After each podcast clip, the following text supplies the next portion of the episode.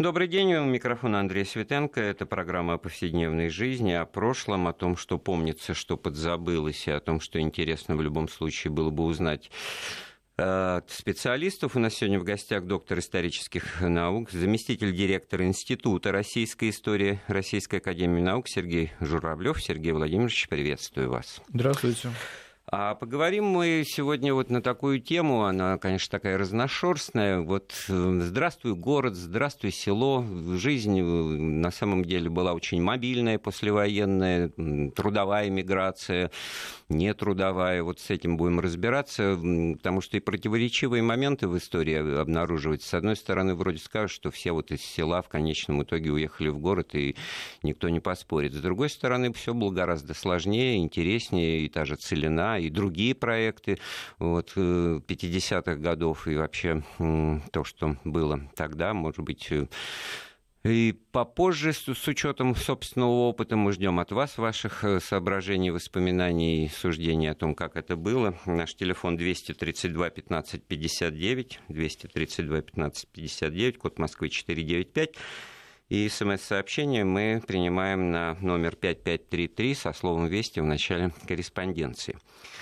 Ну и вот э, начнем с того, что натолкнулся я на очень любопытное, показавшееся мне странным э, такое сообщение в газетах 1945 года о создании переселенческого комитета при Совете народных комиссаров РСФСР. Э, Российской Федерации. И первым делом возникла мысль, а не предпосылки ли это той самой целины, о которой э, потом 10 лет уже от разговоров к делу перешли, или это что-то другое, Сергей Владимирович? Но все-таки до целины еще почти 10 лет, в 54 а может, году. А может, тогда только без э, лишней помпы, без да песен нет, комсомольских, нет, нет. да, отправляли? Нет, там другие проблемы, на самом деле, были актуальны для переселенческих вещей. Ну, наверное, можно выделить как минимум три проблемы. Первая проблема была связана с тем, что э, во время войны некоторые территории очень сильно пострадали. И э, некому было ни пахать, ни сеять. Э, деревни были выжжены. И поэтому необходимо было заселить э, регионы э, просто людьми для того, чтобы восстановить сельское хозяйство. Но это имеется в виду и... что? То, что Западная Беларусь, Запад... Западная э, Украина? Ну почему? И, и территория Российской Федерации тоже пострадали. Потом необходимо было восстанавливать промышленность, и э, во многих регионах надо было восстанавливать практически заново крупные фабрики, крупные заводы, нужно было найти специалистов, нужно было э, заниматься контрактацией рабочей силы. Это первое. Во-вторых, э, э, проблема была в том, что в 1944 году, как вы знаете, были массовые депортации э, народов, Северного Кавказа, крымских татар и так далее. И э, массовые депортации, депортации означали, что целые местности оказались не заселены. И э, на эти территории были э, другие люди переселены. В организованном порядке. В организованном именно, порядке, да? да, в том числе и в Крым переселялись, и на Северный Кавказ переселялись. И не, не только русские, но и жители многих э, регионов близких, с а того вот же э, Северного Кавказа. Как например. это осуществлялось? Все-таки вот я бы хотел, мне можно было куда-нибудь пойти и, как бы, так сказать, намекнуть или руку поднять, или вот возьмите меня, или это делалось? Нет, конечно, это делалось в организованном порядке. И третий фактор был, э, ведь в результате войны э, все-таки мы немножко расширили нашу территорию за счет Калининградской области, и некоторые территории на Дальнем Востоке приобрели. И там стоял вопрос о том, что, допустим, из Калининградской области все немцы выселялись, и на их место необходимо было заселить э, людей, э, ну, россиян. То же Но... самое из Прибалтики, допустим, там проводилось э, и Западной Украины, и Западной Беларуси, там проводились мероприятия, связанные с коллективизацией, поскольку до, револю... до войны это не успели завершить, и необходимо было э, в общем, привлекать специалистов, э, и поскольку выселялось много населения, депортировалось, опять-таки, э, так сказать, э, ну, тех, кто сопротивлялся мероприятиям советской власти. В общем, после войны, в связи с войной и после войны проводились эти переселенческие Значит, мероприятия очень они активно. не носили какой-то вот векторный характер, откуда куда. Они были такие многовекторные, получается, потому что заселение Калининградской да, области, да. начинаешь сразу понимать, что речь идет и о городе, который еще Кенигсбергом называется, Конечно. потому что переименовали его в 1946 году, да, вот после смерти Калинина. Ленина. Угу. И вообще это, так сказать, цивилизованная, так скажем, условно, э, земля была, там городов много, всех переименованных, не только э, о сельском хозяйстве, о сельском населении, ну, да. хотя вот эти задачи коллективизации, они, в общем, как бы, так сказать, легко прочитываются применительно к, к Западной Украине, Западной Белоруссии. В Молдавии я вот тоже, ну, раньше больше, поскольку люди того поколения были, так сказать, представлены большем количестве вот эти вот воспоминания о том, что э, где-то на 49-й год, условно, так сказать, очень много было такого миграционного населения переселено на территорию Молдавии тоже. Но и, я прошу прощения, я перебью вас. И потом еще ведь важный фактор, э, начинаются демобилизации после войны. То есть большое количество э, населения, мужчин, мужского населения – Э, возвращается из армии, и нельзя допустить ни в коем случае э, концентрации их, допустим, в каком-то одном регионе, это могло привести просто к безработице. Поэтому вот какой-то э, организованный характер демобилизации и поиска рабочих мест, соответствующих, возможно, довоенной квалификации и так далее. Ну вот смотрите, это все решалось смотрите, тогда. Очень важно было все в деталях, да, значит, ну, да. дьявол в деталях. Конечно. А, человек демобилизуется по месту призыва, да, какая логика? И он же не может сказать, демобилизуйте меня вот туда, я в Сочи хочу, например, да, так не бывает. И не было. Но, значит, все-таки он при, прибывает туда, откуда его, так сказать, забирали в армию, и там, где, скорее всего, он и жил, это практически одно и то же было, да, до войны. Но тут возникает то, о чем вы сказали, а где он будет работать, потому что здесь может быть и переизбыток рабочей силы. Я сейчас припомнил еще одно интересное постановление с осени 1945 года, э, кстати, за подписью уже Сталина, о том, что... То было за подписью Косыгина, кстати говоря. Э, о том, что, значит, разрешается отныне уходить с работы, то есть эта тема вообще того, что увольняться по собственному желанию было, угу. тоже объясните потом вкратце, можно было или нельзя, для воссоединения семей, то есть для переезда к месту жительства своих ближайших родственников, э, демобилизованному воину э, инвалид. Но распространялось это только на инвалидов.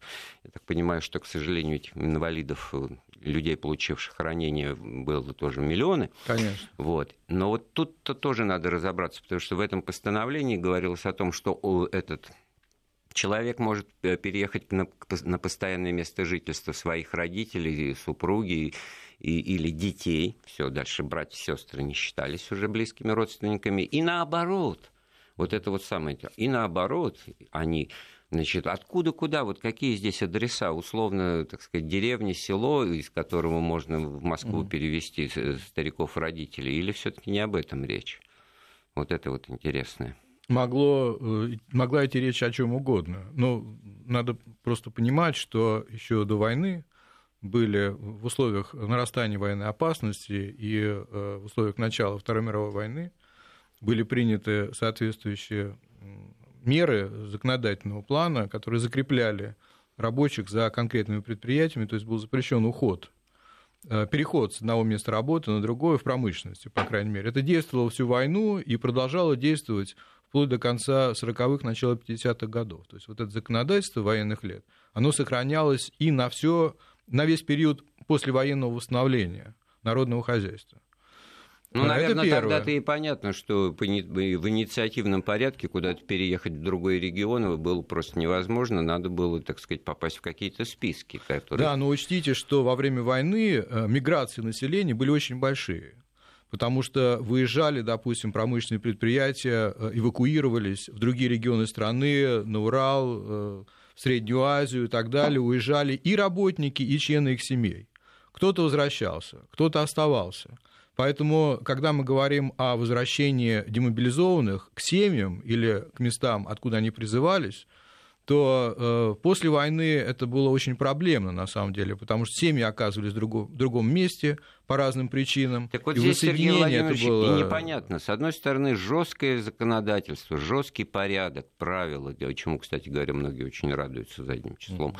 Mm-hmm. А с другой стороны, говорите, кто-то уезжал, кто-то оставался. Как такое может быть? Либо все остаются, раз с работы нельзя по собственному желанию, либо все разъезжаются, если это можно.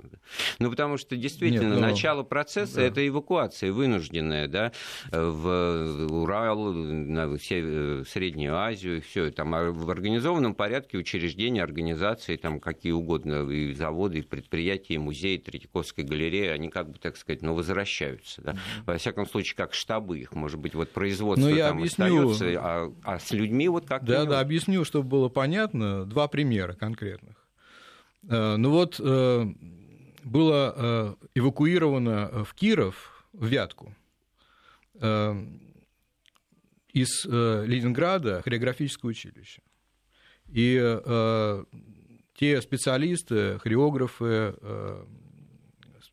и балерины даже, которые остались, э, которые жили там в Вятке, они организовали в период войны там очень хорошую школу, балетную школу, которая, э, прослав... Э, которая славится до сих пор. И многие из них, после того, как можно было вернуться в Питер, остались на самом деле в Кирове им разрешили. Они продолжали там работать и всю жизнь там прожили. Я вот догадываюсь, что такие вещи даже приветствовались, потому что, ну, как бы все обратно в большие города как-то ну, не очень хорошо. А развивать другие центры и культуры, и промышленные вот через это вынужденное обстоятельство войны, через эвакуацию, может быть, даже в этом смысле этот переселенческий комитет, он же был преобразован из эвакуации эвакуационного. эвакуационных комитетов. Угу. Да? Или, допустим, вот. я прошу прощения, еще очень хороший пример. Из Москвы автомобильный завод э, был э, эвакуирован в Ульяновск.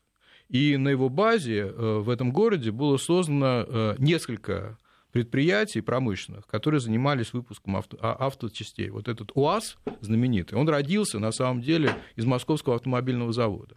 Понятно, что э, просто так взять и эвакуировать обратно возникший в период войны Это очень было логично, невозможно. Это, это, это, это политика размещения там, трудовых ресурсов, производственных, да, да. производительных сил, это все понятно. И такие вещи были очень распространены. А вот как бы нам к повседневности, это вот к быту, так, чтобы вот разбудить у слушателей воспоминания, значит... А вот давайте я... Здравствуй, город. Или... Расскажу, расскажу. Нет, немножко все таки если мы о войне говорим, э, может быть, э, наши слушатели старшего поколения вспомнят э, об этих вещах и расскажут нам свои впечатления.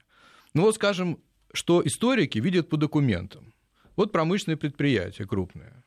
Э, в условиях войны существует довольно строгое законодательство. За опоздание на работу вплоть до уголовной ответственности предусматривалось. Э, и, с другой стороны, перед директором довольно жесткие условия выполнить план, во что бы это ни стало. Особенно если это оборонное предприятие, которое дает на фронт продукцию свою.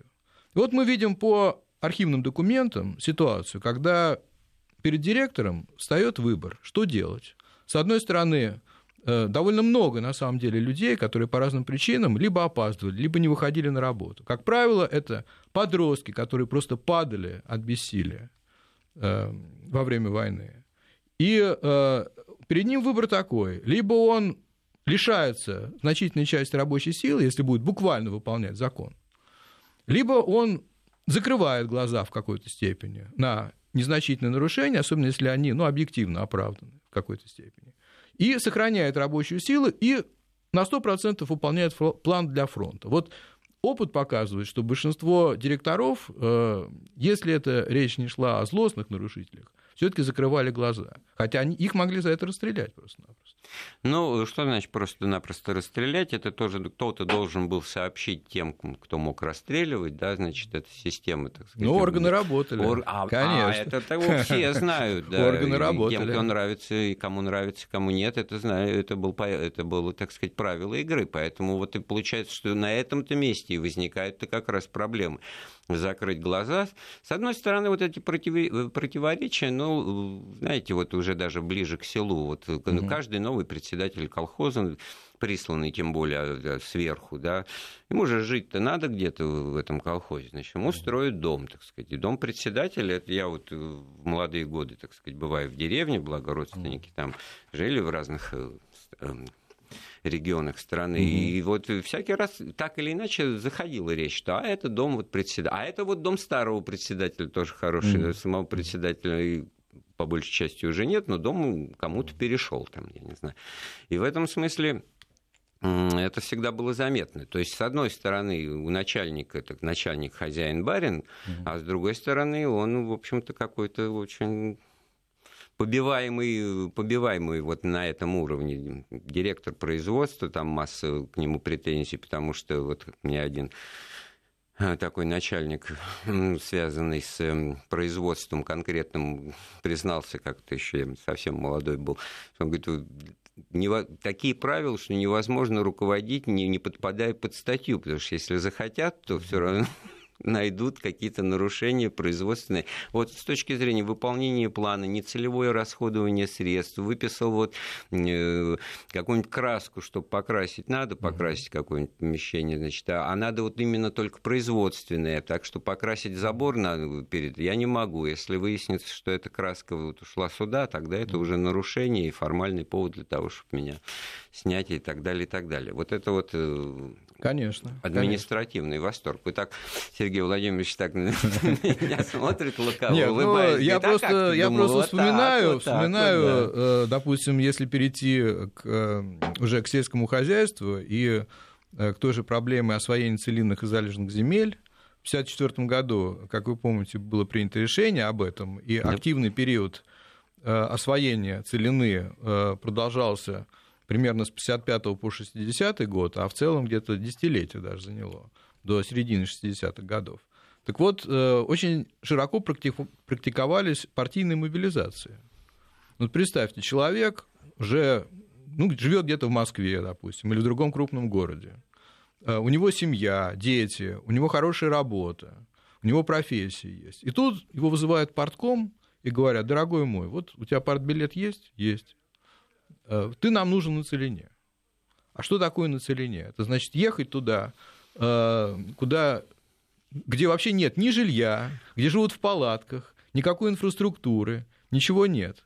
А кто он в этой вот жизни до этого с партбилетом вот в кармане? Он, он, вот, он, может быть, он директор консерватории или балетного училища Ленинградского, или он все-таки какой-то специалист, связанный с производством? Ну, допустим, он шофер. А, да. Допустим, он э, начальник цеха производства какого-то, и его э, перебрасывают тоже на какую-то должность руководящую, в создающийся колхоз или э, в какое-то подразделение автохозяйства, которое создается, либо строить дорогу, Шофёр, либо еще что-то. Да, яркий пример, хорошо. Но а что кроме вот, э, ну это стимул такой моральный или морального порядка, но э, партбилет... Э, это не стимул. Это... Это а... партбилет. Если не едешь, то ну, понятно, карьера твоя уже страдает, конечно.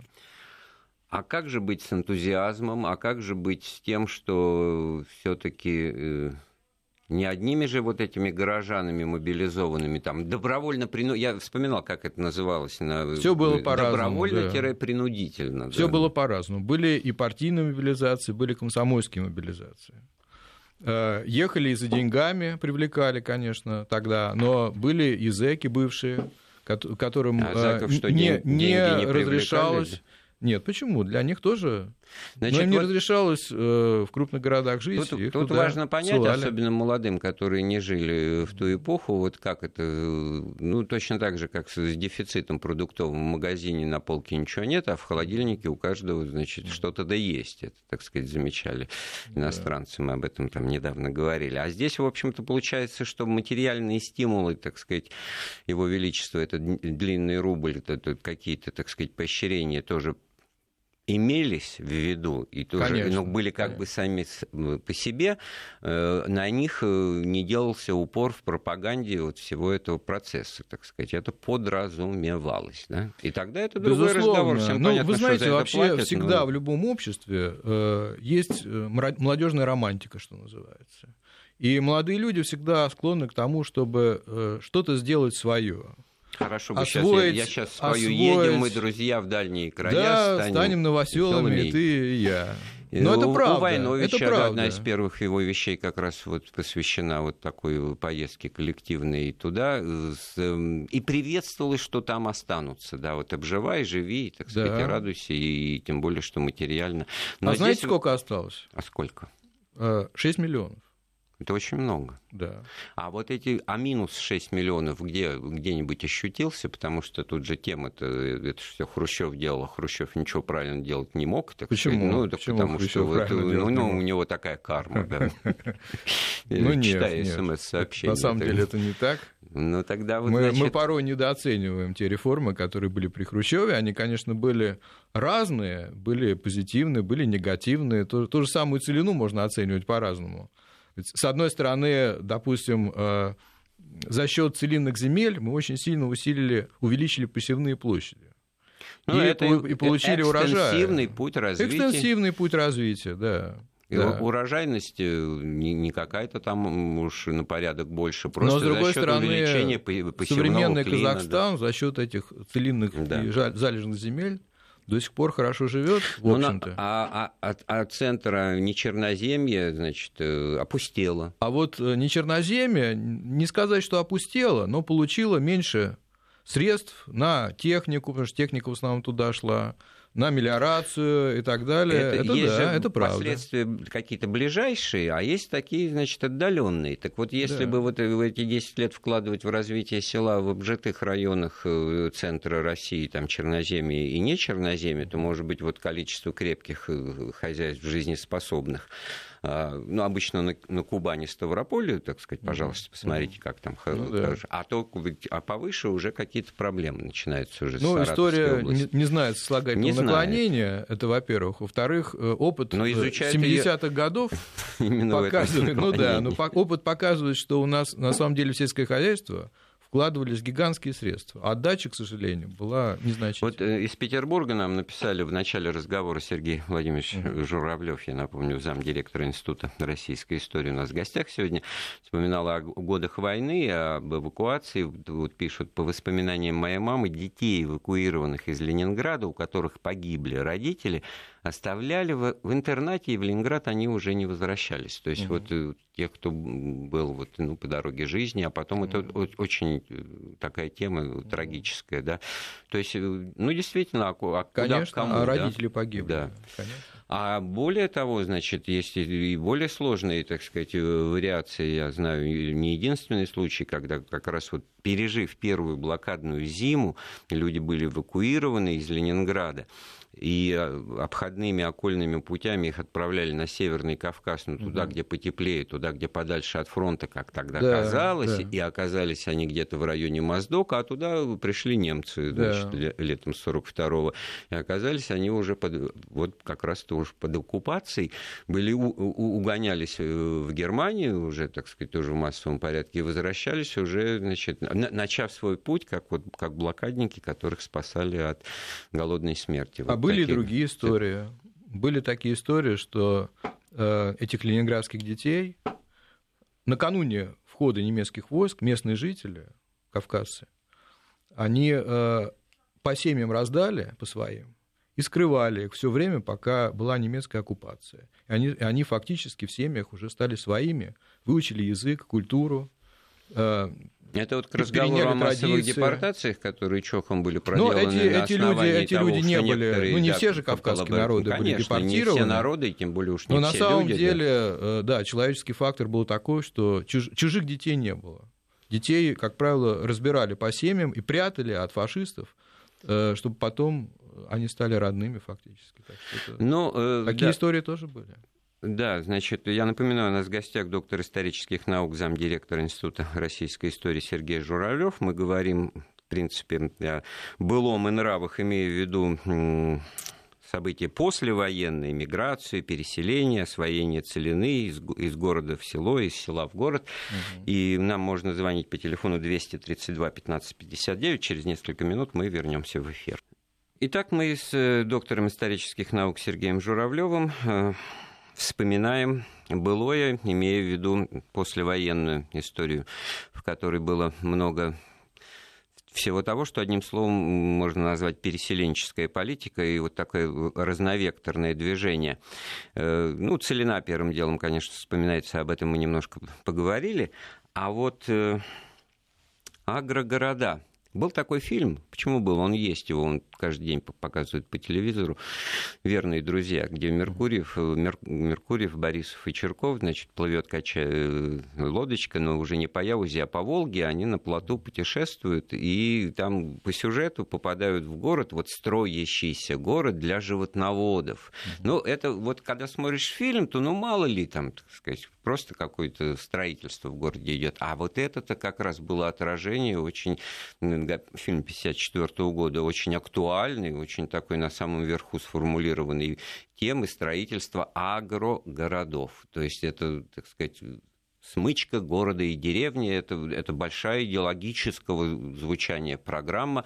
И связана, как мне всегда казалось, вот тоже с именем Никиты Сергеевича Хрущева, который эти планы агрогородов вынашивал еще вот в годы жизни Сталина последней. Так ли это? Ну да, это так, но все-таки э, к смычке города с деревней не очень имеет отношения. Имеет отношение к той проблеме, что э, деревня продолжала жить в бытовом плане намного хуже, чем город. То есть единственное, что было в деревне э, в послевоенный период, в послевоенные годы, это электричество. Конечно, никакого газа, э, телефонизация была на уровне примитивном. Единственный телефон, как правило, был где-нибудь в сельсовете, и нужно было вызвать скорую помощь. Скорая помощь не, не доедет, дороги плохие. В общем, уровень жизни в деревне был значительно ниже, чем в городах. Вот это было и, когда говорили город и деревня, тогда вот подразумевалось да, вот да. это качественное различие стандартов жизни, Возникал в котором, вопрос. значит, деревенские да, и удобства люди... во дворе, да, да, это да, по... да, поэтому да. она и деревня. А и поэтому люди будет... убегали, несмотря на то, что не было паспортов, пока еще до 60-х годов трудно было уехать из деревни, было закрепление фактически э, колхозом колхозников, но всеми правдами и неправдами в армию уходили, не возвращались, э, на учебу уходили, не возвращались, э, замуж или женились, уходили, не возвращались. Много было разных стратегий ухода, но э, примерно миллион человек после войны в год покидал деревню. А потом, в конце 50-х, начале 60-х годов, это количество еще увеличилось. Примерно 2 миллиона человек в год уходило из Сейчас деревни. мы уточним детали, потому что вот когда то, что когда-то у колхозников не было паспортов, на руках они, они в сейфе лежали. Да. Это не значит, что у них не было паспортов как в таковых. лежали, они да. лежали С разрешения сельсовета вот, можно когда было это произошло. Ну вот, может быть, кто-то припомнит э, эти по собственной жизни или родители, или э, еще бабушек и дедушек. 232 15 59, код Москвы 495, наш телефон. Звоните, смс-сообщением присылайте на номер 5533 со словом «Вести» в начале корреспонденции. Так вот, когда э, паспорта все-таки на руки э, выдали, по моему, так сказать, разумению, это вот когда и пенсии колхозникам были, значит, э, дарованы, да, какое тут правильное слово, которых у них тоже не было, до 56-го, по-моему, года. Но нет, это уже конец 50-х, да. 60-е э, годы. Дело в том, что это, эта кампания была не единомоментная, а по регионам в течение э, ряда лет это все происходило, и переход на другую систему оплаты труда и пенсионное обеспечение. Единомоментно это было сделать, сделать в масштабе страны не так просто. А на самом деле были э, проведены три довольно серьезные реформы, которые изменили вообще облик деревни, отношение к сельскому труду и так далее, это все было э, при Хрущеве и при раннем Брежневе. Но начало при Хрущеве. Во-первых, как вы правильно заметили, э, получили паспорта деревенские жители. Это значило, что ну, теперь они уехали, и теперь все они могли уже без всяких проблем нет, да. уехать в город. И так оно и было, на самом деле. Это в какой-то степени это привело к тому, что миграция из деревни в город только усилилось, потому что к этому времени к рубежу 50-60-х годов потребность рабочей силы в городах была очень высокая, Э, увеличилось количество городского населения, индустриализация продолжалась и так далее. Чем тогда ведь не, не, не только Москва, там, конечно, в город именно, конечно. в областной именно центр, город, даже да, в райцентр. Центр, безусловно. Ну безусловно. вот творчество Шукшина, Василия Макаровича пронизано этой болью, значит, у него там крепкие еще к, к началу 60-х годов алтайские села, так сказать, описаны, да, и там вот персонажи, вот тоже фильм, там Санаев играет такого крепкого, так сказать, коренастого русского мужика, который, который ругается, ну вот вы научились в метро ездить и, и радуетесь этому, а что хорошего в жизни в городе? То есть как бы соси жизни-то сбиты, вот эта вот эта тема маргинализации, она тут э, открывается. Он, э, масса людей по миллиону в год, вы сказали, они уже у себя дома в селе воспринимаются как городские и приезжают туда к родителям тем же. Он, вон, Катька-то пошла, смотри, городская там на каблуках. А в городе-то они деревня, деревни. Вот это тоже на этом очень многое в Это было по-разному, на самом деле. Очень, очень многие довольно быстро принимали городские традиции, а привычки это, это становились, становились да? городскими людьми, а некоторые так до конца жизни в городе и продолжали так жить вот, по-деревенски. А так вот кого больше? И те, быт был деревенский, и, и вставали начи... в 4 утра, как привыкли. Те нравы-то и начинают да, доминировать. Да, да. Маргинальность — это пограничность. Если один из ста встает в 4 утра, а если 90 воспроизводят сельский быт в городе, тогда уже вот этот вот горожанин чудаком-то каким-то ну, э, становится Но я бы не стал который... говорить о маргинальности. все таки мы у нас принято говорить о маргинальности в, в каком-то негативном ключе. Ну, а я не, не вкладываю. А, нет, я, я, я не думаю, что это было да, так. Я как бы, так сказать, На самом деле, подавляющее большинство сельских жителей стремилось к городской жизни. Ну, хотело, хотело а, жить а, в хороших условиях, так вот весь вопрос центральном том, отоплении, с канализацией. Вот, если оно было бы децентрализовано в село. Ну, нам звонят. У нас есть э, слушатель Александр. Да, давайте задай... Здравствуйте. Послушаем. Да. Александр, мы вас слушаем. Здравствуйте. Да. А, у меня просто такой вопрос. Я вот не понимаю, какая цель ваших таких разговоров. А, я вообще-то вот жил 10 лет э, в Европе, понимаете, и там, в общем-то, все понятно, там не было фактически войны такой, как у нас. Я не понимаю, почему э, мы пренебрегаем всеми нашими бедами такими, это, и смотрим как бы с высока и немножко с брезгливостью все наши беды, то, что о чем сейчас и такие угловатости, о чем сейчас пытаются рассказать, это памятник нашей победы, хотим мы этого или нет. А, то есть Понимаете? вы хотите сказать, что вот мы победили, и поэтому да. на селе не должно быть э, газификации? Нет, нет не, об этом вы как, речь. Вы, вы как это, зачем вы перекручиваете? Нет, мы просто вложили в эту победу очень много, понимаете? И вот э, и какие э, были вообще жертвы если с экономической точки зрения смотреть, война нас прошла и туда, а потом обратно.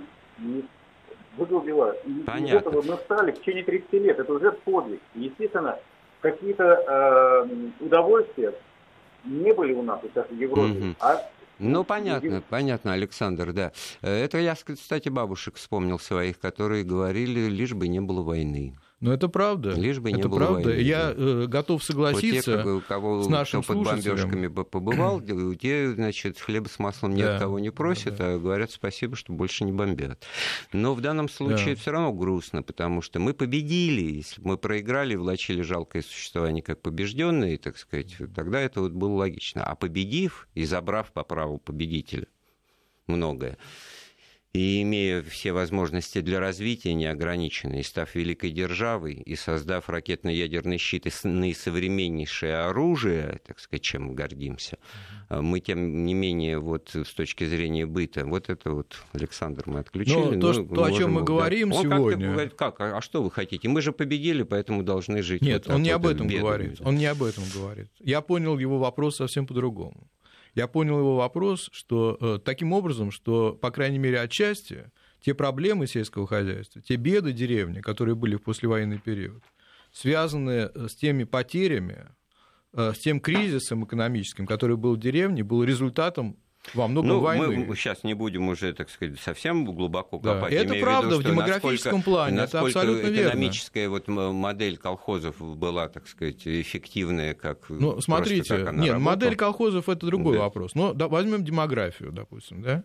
Ведь э, ну, Сергей это правда, что мы, в основном работали для, женщины и дети. Да, да, до перерыва. И на, у нас есть еще звонок. Людмила Хорошо, Евгеньевна, давайте послушаем. послушаем. Может быть, она разговор наш подкорректирует. Людмила Евгеньевна, добрый день. Да, вот добрый день. И вот по, по поводу колхозов. Когда вот я в 51 году в Московский индустриальный технику поступила, родители в совхозе работали.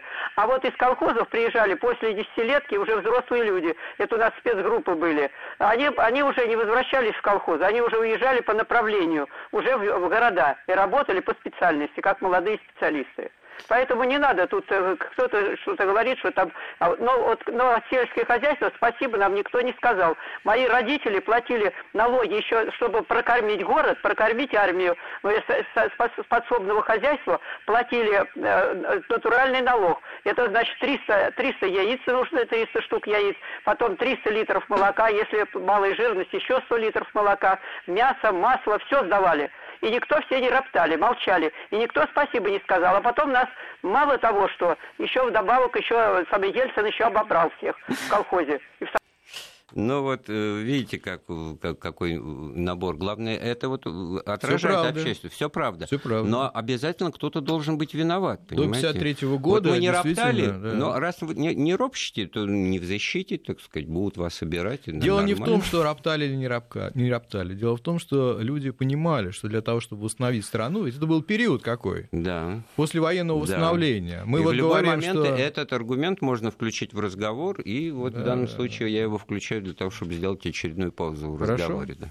Не могу не откликнуться на прозвучавший анонс программы, потому что это тоже я буду разговаривать, но сам себе рекламу как не сделать. Значит, в 6 часов вечера мы будем говорить о четвертьвековом юбилее объединения Германии. Слушайте нас уже в рамках программы «Вопросы истории». Сейчас было и нравы. У нас в гостях доктор исторических наук Сергей Журавлев, и мы говорим вот о таких трудных временах которые плавно перетекают в трудное восприятие этих трудных времен и в какие-то, так сказать, вот взаимные обвинения самого разного свойства. А главное, это показывает, что все это очень ну, серьезно, живо и, и, и, и так далее. Но все-таки обвинений нет. Ну, обвинений... Ну, это, да, это, вы, это, это вы переборщили. Это, это я переборщили, вот, да. слава богу, наконец-то я переборщил. Да. А вот каков был размер колхозной пенсии? Вот такой прямой, четкий вопрос из Читинской области. Значит, э, давайте скажем так, что 60-70 рублей пенсии в начале 60-х годов, когда деноминация произошла 1 к 10, а до этого, значит, это было бы 600 и 700, это была э, средняя, весьма приличная пенсия, городская, московская. Пенсии колхозные были на, где-то на, на четверть э, меньше, и поэтому пенсия в, э, в, в 30, а то и 40 рублей, она воспринималась нормально, тем более, что все горожане в один голос говорили, ну вы же на земле живете, у вас приусадебное хозяйство да, есть. Пенсии и... были маленькие пенсии. Вот, а пенсии в этом хоть, хоть какие-то, и то вроде как бы вот восприятие. Да, Сейчас да. мы удивляемся, как могло быть так, что их не было. А тогда-то, в общем-то, говорили, а с какой стати им бы и быть, потому что колхоз – это не советское предприятие, в котором это, это добровольное, это вот форма собственности некая отдельная, это по идеологии. Значит, Кооперативная собственность, но... Кооперативная, да. да это... Но здесь вот эту тему я бы в связке с другой темой... Платить, да. да, да, я бы в связке с другой темой э, показал. Дело в том, что как раз в это же время э, был переход от э, трудодней к гарантированной государственной оплате работы в колхозах.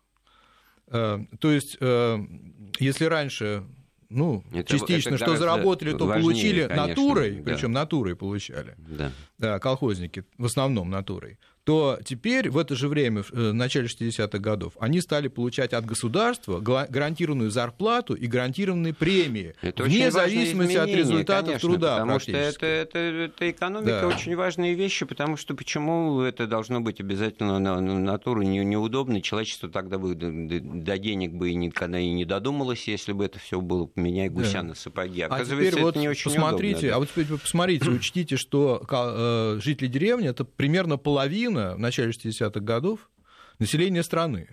И э, если государство начинает выплачивать, что никогда не было до этого, э, стабильные зарплаты и премии колхозникам, и плюс пенсии э, колхозникам, то это довольно сильно влияет на бюджет страны. Это довольно большие деньги на самом деле. Вот. И это э, для колхозников это совершенно другая жизнь начинается. Еще один вопрос из Челябинской области. Карточки в СССР были отменены в 47-м, да, в 47-м, а в Англии в 51-м, ну, тут уже как бы нас спрашивают.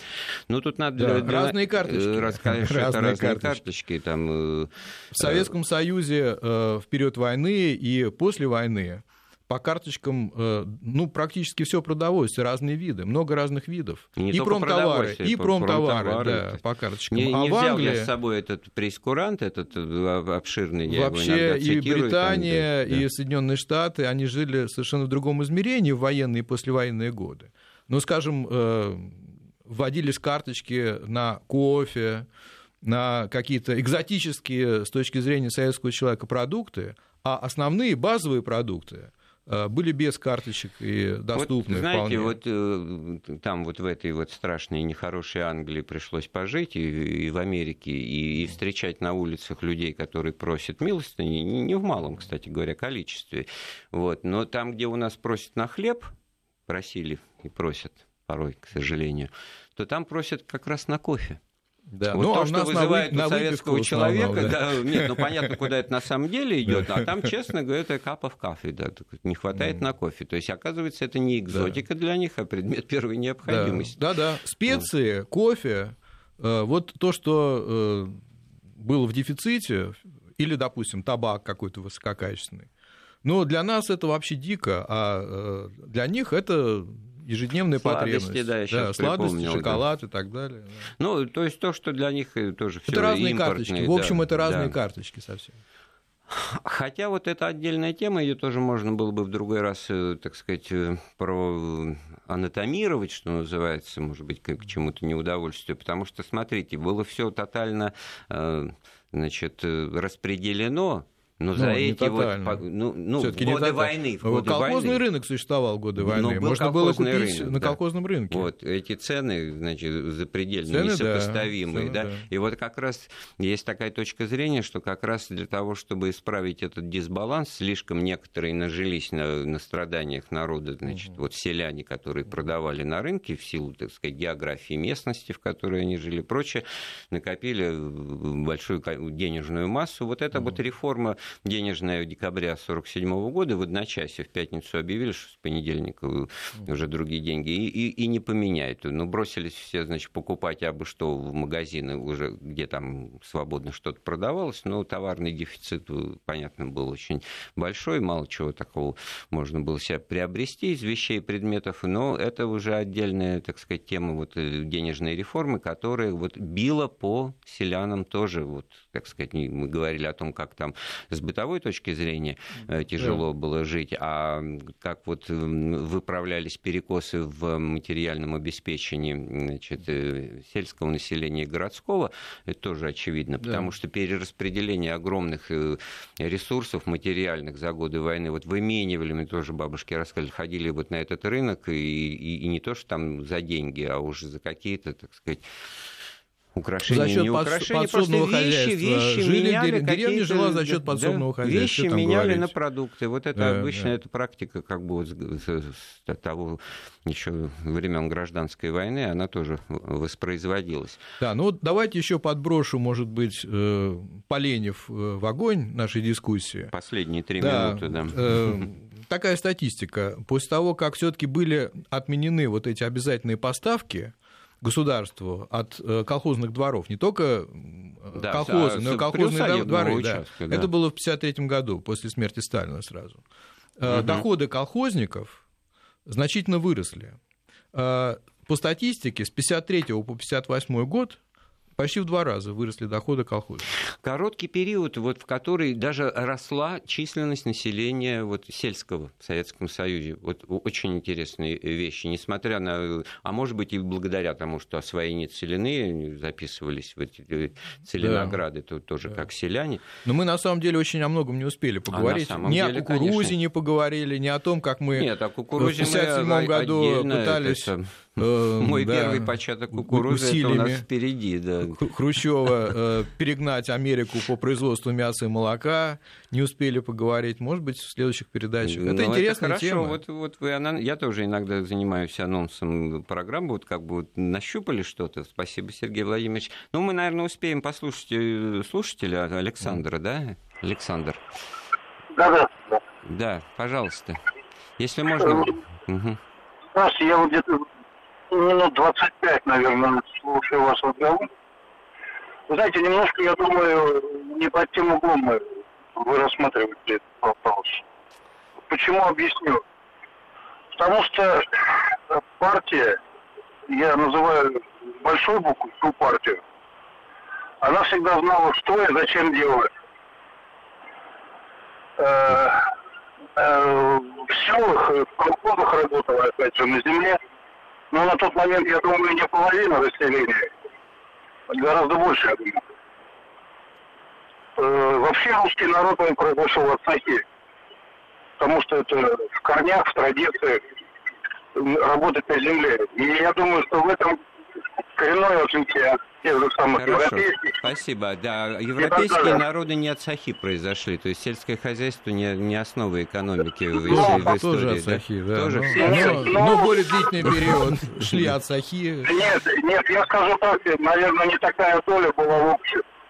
Ну, э, спасибо, Александр, за ваши э, размышления, за вашу корректировку, но это воля ваша уже с позиции, как бы, так сказать, редактора. Не партия, те песни поете, партия, партия знала. с большой буквы. Нет, партия, партия прекрасна, конечно, но вот, она была разная партия. Было руководство партийное, были люди конкретные на местах, и все было по-разному, и в партии тоже было Сложное явление, а потом мы дожили до таких времен, когда уже даже вслух и говорили, что в партии состоят люди самых разных убеждений, что, что уже в перестройке это ну, это, да, это позже было. Вот.